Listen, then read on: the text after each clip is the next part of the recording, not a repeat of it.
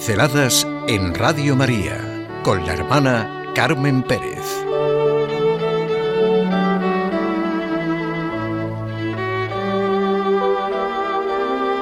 Año jubilar teresiano, la gratitud. Para mí, como teresiana, el mes de octubre es un mes muy teresiano. Y siento gratitud porque este año es muy singular, ya que el Papa Francisco ha concedido la declaración de año jubilar teresiano periódico para la diócesis de Ávila siempre que la festividad de Santa Teresa, el 15 de octubre, caiga en domingo. 2017 será la primera vez que tenga lugar este acontecimiento de singular excepcionalidad, porque normalmente el Vaticano concede la declaración de año jubilar por un periodo concreto de tiempo.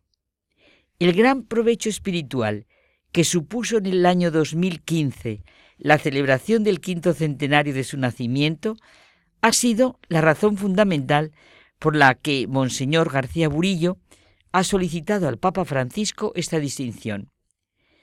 Y yo me centro en la gratitud, que es esencial en nuestra vida, y de ello es un modelo, Teresa de Jesús. Ella decía con sencillez que se sentía de condición veraz y agradecida. En una pincelada nos centramos en su condición veraz, hoy en su condición agradecida.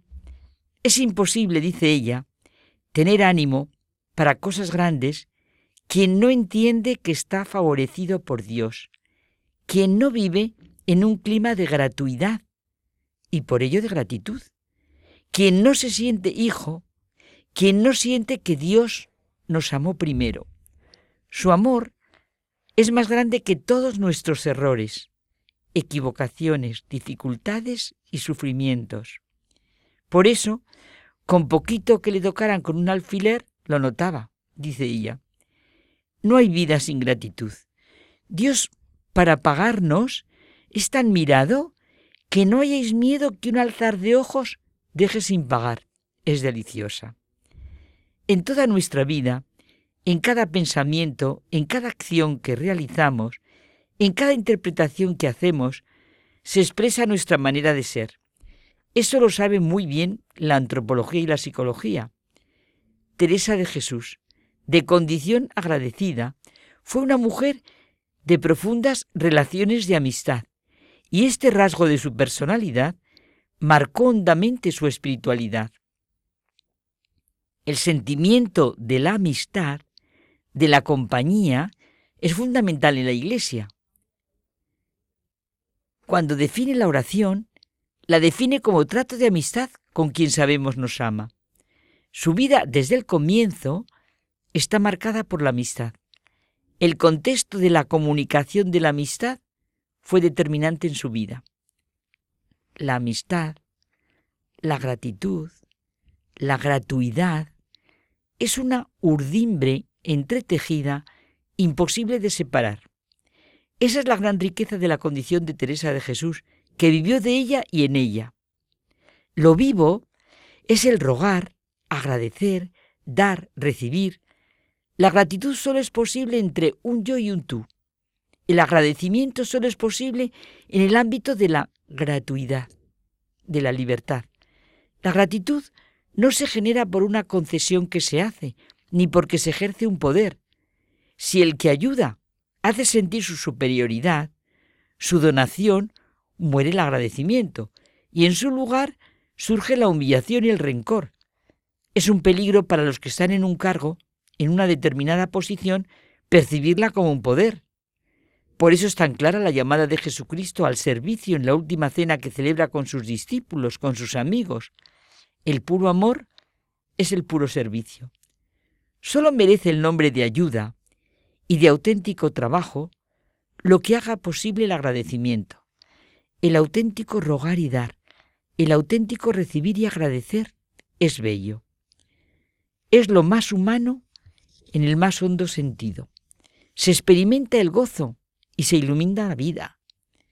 ¿De dónde brota esa alegría en Teresa de Jesús si no es de toda esa experiencia de vida? Es maravilloso sentir en la vida cómo el agradecimiento saca lo mejor de nosotros mismos. Es fecundo.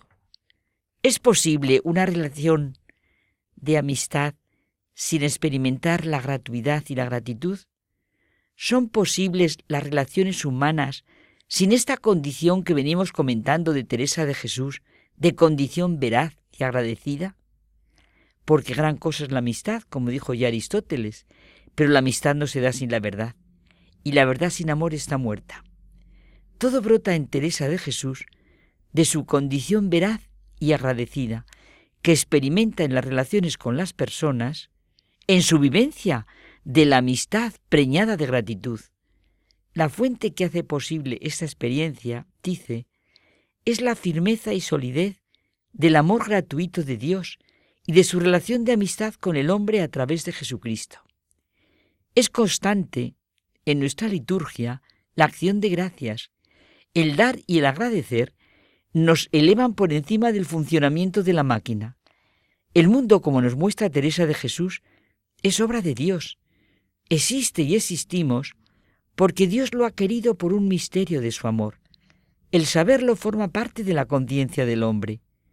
No hay cosa a qué comparar la gran hermosura del hombre y su gran capacidad. Esta es la maravilla de las moradas, o el castillo interior, o de las exclamaciones en las que Teresa recibe todo y se recibe de la mano de Dios, y el darle gracias forma parte de su actitud constante. Cuando uno lee a Teresa de Jesús, siente que todo se hace vivo entre Dios y ella, entre ella y las personas que trata, y las cosas son auténticas. Se experimenta lo que puede cambiar nuestra vida, una condición veraz y agradecida. Para acabar, sentimos con ella. Oh Dios, misericordia mía, ¿qué haré para que no deshaga yo las grandezas que vos hacéis conmigo? Qué tarde se han encendido mis deseos y qué temprano andábades vos, Señor, granjeando y llamando.